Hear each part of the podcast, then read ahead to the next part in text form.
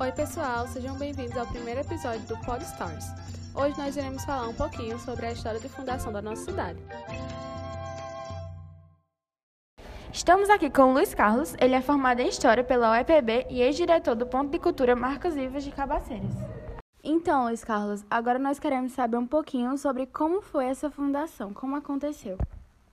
A fundação de Cabaceiras se dá a partir é, de uma missão é, liderada por Antônio de Oliveira Ledo, que chega mais ou menos na década de 1670, é, na Serra do Carnoió, atual Buqueirão.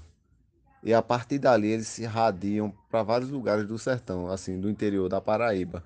Era uma missão onde eles tinham o objetivo de criar gados, certo? E, e junto com Antônio de Oliveira Ledo vem outros, outros parentes dele, também dos Oliveira Ledo, a exemplo de Teodósio, de Custódio, de Pascácio.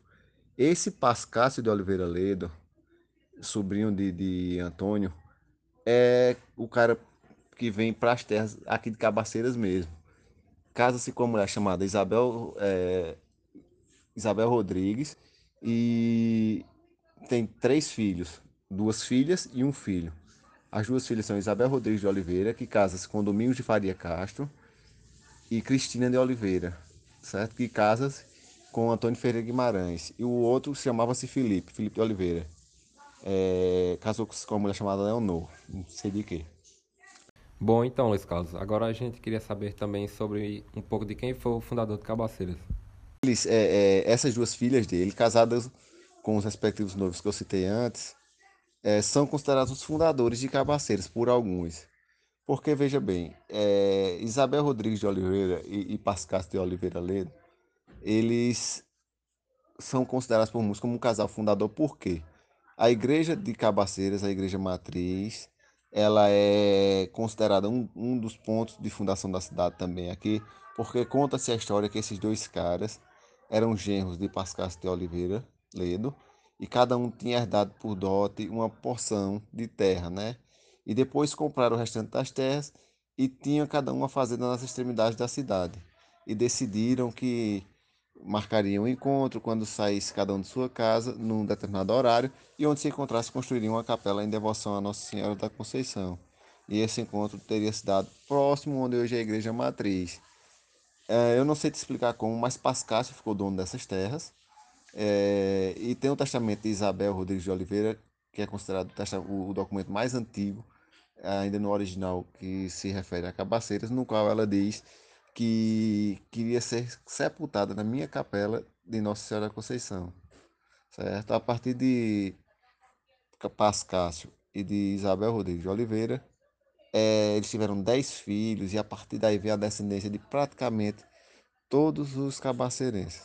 A galera estudiosa considera mais essa Isabel como a mãe, do, a mãe de Cabaceiras, sabe? Isabel Rodrigues de Oliveira e Pascácio de Oliveira. São considerados fundadores. Mas só que tem todo esse emaranhado que eu citei antes. E qual a data de fundação da cidade? Olha só, é, quando tu pergunta qual foi a data e, em que ano, Cabaceiras ela começa a ser povoada, como eu te disse, em 1670, com essa missão, certo? Ah, essa missão na Serra do Carnoió, que veio os Oliveira Lede, eles chamaram também, pediram a uns padres ao governo imperial da época, não era nem imperial, era colonial ainda, me permita fazer essa correção, e veio Freio Martim de Nantes e um outro padre para poder fazer, é, catequizar os índios, né, que era o, porque quando esses portugueses chegam por aqui, eles se deparam ainda com é, as tribos cariris, presentes aqui no território. Então precisava-se é, catequizar esses índios para que os índios trabalhassem é, para eles. E nas, nas fazendas que eles montaram aqui de criar gados, entende? Mas considera-se, essa data que se considera que se comemora de Cabaceiras, 4 de junho de 1835, é a data da emancipação política, quando Cabaceiras se desmembra politicamente, torna-se vila desmembrando-se de Campina Grande, 4 de junho de 1835. Mas aí tem um testamento de Isabel Rodrigues de Oliveira que era de 1735, que mostrava já a Cabaceiras existir enquanto uma fazenda, enquanto um aldeamento, que, que o processo de Cabaceiras vai ser daquele jeito, um aldeamento, fazenda, é, vai se desenvolver povoado, distrito de Campina Grande para depois se tornar vila. Mas pode usar a data de 4 de junho de 1935 como um ano em que Cabaceiras é realmente criada como vila e ela passa a ter uma independência política.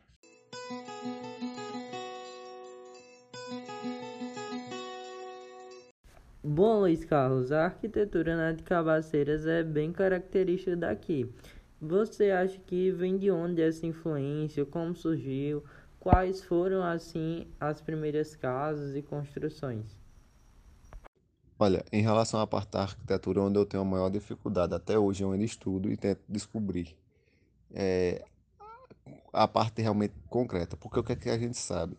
A gente sabe que Cabaceiras ele tem um estilo é, arquitetônico eclético, porque mistura elementos de, de algumas outras, de, de, de vários estilos, né? tem um pouco de neocolonial, um pouco de neoclássico. Na igreja tem alguns, alguns elementos de outras, de outras arquiteturas. Essa parte da arquitetura é onde eu vou ficar devendo mais, mas Cabaceiras tem é conhecido como eclético, sabe? Mas eu não sei quais são todas as misturas que tem, não.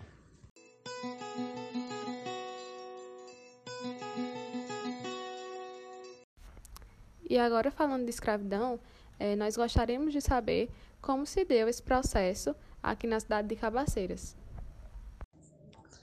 Em relação aos escravos, é, de, desde o, a fundação, na verdade, quando os Oliveira Ledo vêm para cá, eles já trazem alguns escravos.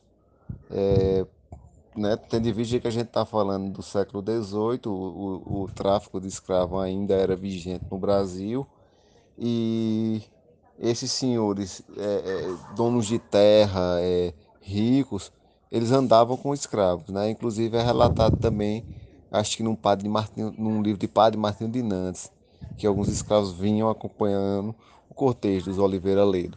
Já do, Dona Isabel Rodrigues de Oliveira, ela relata no testamento dela, que eu citei anteriormente, que ela tinha cerca de 19 escravos. Aí tem por exemplo, no ano de 1851, teve um relatório que foi apresentado à Assembleia Legislativa da Paraíba. Nele conta que Cabaceiras tinha cerca de 3.700 pessoas, mais ou menos, em 1850, e tinha mais ou menos 680 escravos. E teve o primeiro censo, o recenseamento geral do Império, em 1872, que é, esse era um dado oficial de todo o Brasil, foi feito na época, né? Que o Brasil, que Cabaceiras tinha mais ou menos 7.500 é, homens livres, pessoas né, livres, e cerca de 580 escravos. E ainda tem um outro relatório, certo, de, que, que foi feito também pela Assembleia né, da, da Paraíba, é, em 1876, que mostra que Cabaceiras só tinha 370 escravos, mais ou menos. Que mostra que a partir daí a gente já vai ter na diminuição, né? Logo depois disso aí vai ser promulgada a Lei Áurea e, e vai ter a libertação. Mas o que eu quero dizer, mostrar com isso, que desde sua fundação até a libertação dos escravos, foi, foi, foi presente, foi comum é, a presença de escravos em cabaceiras que trabalhavam muito provavelmente na criação de nas fazendas ou nos sítios de criar gados do pessoal, mas também alguns com certeza trabalhavam nas, nas casas desses, desses senhores. E o fato recorrente e interessante da história de Cabaceiras relacionado aos escravos é a questão das igrejas. É, inclusive, tendo a construção da igreja de Nossa Senhora do Rosário no ano de 1860, é atrelado à história da escravidão em Cabaceiras. Por quê? Até então o município, ou, ou não chamado município, a Vila de Cabaceiras, bem como em vários lugares do Brasil, não permitia que os escravos frequentassem a igreja matriz, porque a igreja matriz era direcionada para pessoas livres e brancas. Então, um, um senhor chamado João Ferreira Guimarães e sua esposa Inácia, Inácia Teresa de Jesus é, doaram ou permitiram que é, construíram uma capela dedicada a Nossa Senhora do Rosário e permitiam que nessa capela os escravizados é, pudessem celebrar seus festejos é, que tinham uma origem na cultura africana. E a partir desses festejos tem-se início em Cabaceiras uma festa que foi muito popular por muito tempo, que é a Festa de Reis. Nessa festa é, existia é, uma celebração da cultura africana, remetia-se às danças do continente africano e lembranças que tinham é, origem, como eu já disse, estou só sendo repetitivo, na, na cultura dos seus ancestrais, né, dos ancestrais dos escravos. Então essa festa é, é, é dito por alguns que era o momento em que os escravos eram donos de si, pelo menos por aqueles dias do, do, da celebração da festa.